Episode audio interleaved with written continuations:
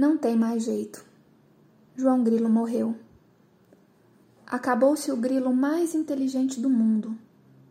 Cumpriu sua sentença e encontrou-se com o único mal irremediável aquilo que é a marca de nosso estranho destino sobre a terra. Aquele fato sem explicação, que iguala tudo que é vivo num só rebanho de condenados. Porque tudo que é vivo morre. Que posso fazer agora? Esse é um trecho do Alto da Compadecida, de Ariano Suassuna. E quer nos dizer exatamente isso: que tudo que é vivo morre.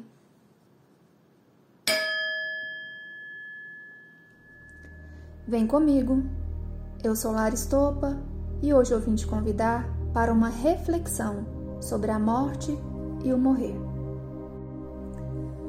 Dou início hoje à terceira temporada do meu podcast Corpo e Mente em Forma. Teremos então alguns episódios de reflexões ligadas à tanatologia, a ciência que estuda a morte, o morrer, as perdas e o luto. Você já parou para observar que uma vez ou outra nos deparamos pensando na morte? E que a constatação dessa única certeza que temos na vida nos amedronta? Normalmente sentimos medo quando pensamos em perder alguém ou quando pensamos na nossa própria finitude. E você sabe por que sentimos medo? Porque nós, seres humanos, somos o único ser vivo que sabe que vai morrer. Estamos falando do medo mais primitivo, global e permanente de todos os medos: o medo da morte. E é exatamente por ter essa consciência de que vamos morrer que o antecipamos. Nós sabemos que um dia partiremos, mais cedo ou mais tarde de uma forma ou de outra. E, inevitavelmente, todos nós, em algum momento da vida, lidamos com a morte daqueles que amamos. É isso. Lidamos com a finitude, tanto para nós quanto para o outro. É possível que esse medo nos tenha sido transmitido de geração em geração já trazemos na nossa bagagem, trazemos conosco, faz parte da nossa genética. Trata-se de nós mesmos em relação a tudo que nos cerca, das normas que aprendemos, da cultura a qual fazemos parte, dos tabus que estamos acostumados a vivenciar das crenças religiosas que nos são passadas, dos costumes do nosso país de origem, entre muitos outros fatores.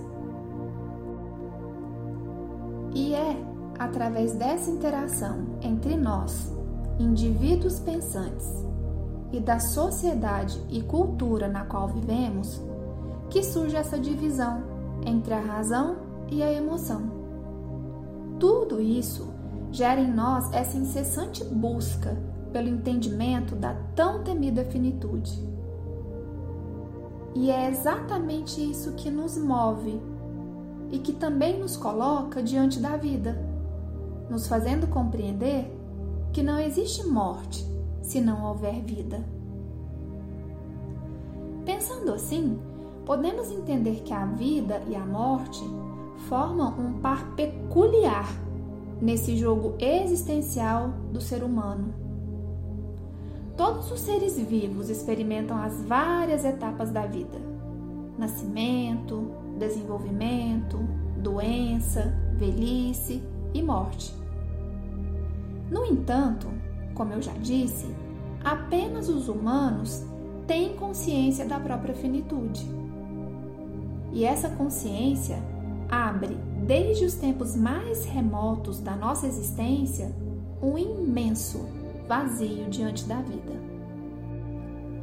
Se pararmos para pensar bem, vamos perceber que o homem tem tido de negociar com essa morte numa infindável tentativa de diminuir essa espécie de angústia moral da ausência-presença, ruptura-continuidade, promoção-destruição, que é o morrer.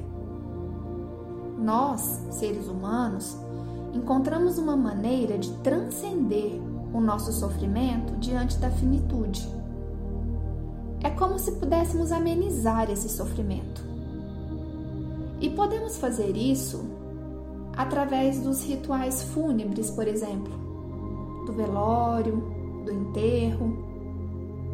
Já reparou que a sepultura é o que nos assegura a tal da humanidade em relação aos demais animais?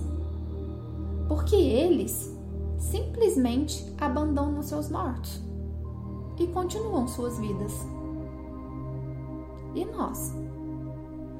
Não seriam esses rituais uma espécie metafórica de prolongarmos a vida? Afinal, o não abandono dos mortos, o velório, o enterro e também aquele momento de despedida nos remete a uma ideia de até logo.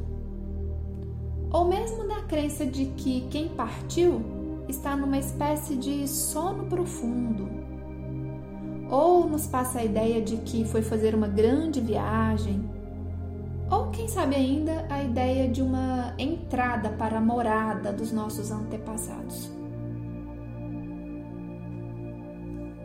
Tá fazendo sentido para você? Então fique ligado. Na próxima semana, daremos continuidade à reflexão sobre a morte e o morrer. Faremos uma reflexão sobre a origem do medo da morte e suas representações. Até breve!